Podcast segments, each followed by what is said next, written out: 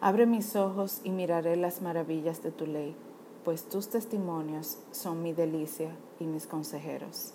Salmos 119, 18.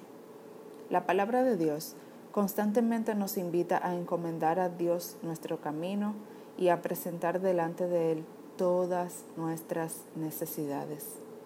El problema de nosotros radica precisamente en que no estamos acostumbrados a depender totalmente de Dios, ni siquiera a esperar su respuesta, a menos que veamos su intervención inmediata.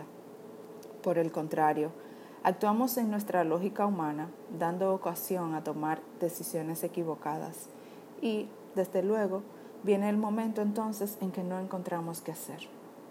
¿Cuál es el desafío que tienes hoy por delante? ¿Hacia dónde quieres llegar?